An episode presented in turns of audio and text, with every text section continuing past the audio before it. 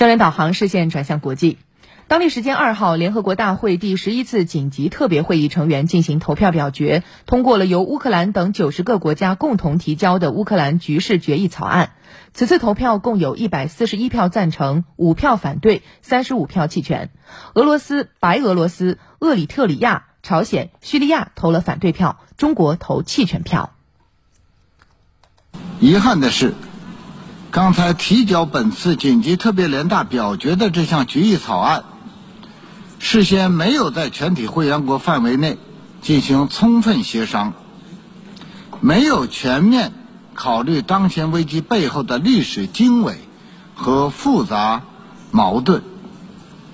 没有强调安全不可分割原则的重要性，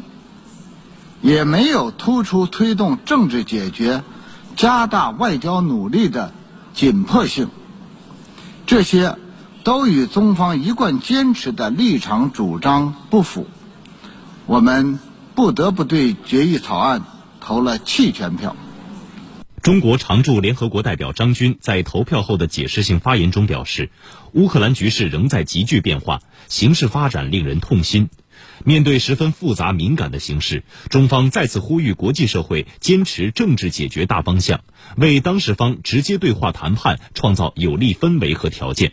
二月二十五号，联合国安理会曾就美国及阿尔巴尼亚提交的乌克兰局势决议草案进行投票，由于常任理事国俄罗斯反对，该决议草案遭否决。随后，二月二十七号，安理会投票决定要求联合国大会召开紧急特别会议。联大决议与此前安理会遭否决草案相比，除要求俄罗斯立即、彻底、无条件从乌克兰撤军外，还加入了针对白俄罗斯的相关条文。由于联大呢没有法律约束力，因此呢今天的这一份决议案到底会有多大的效力，还有待继续观察。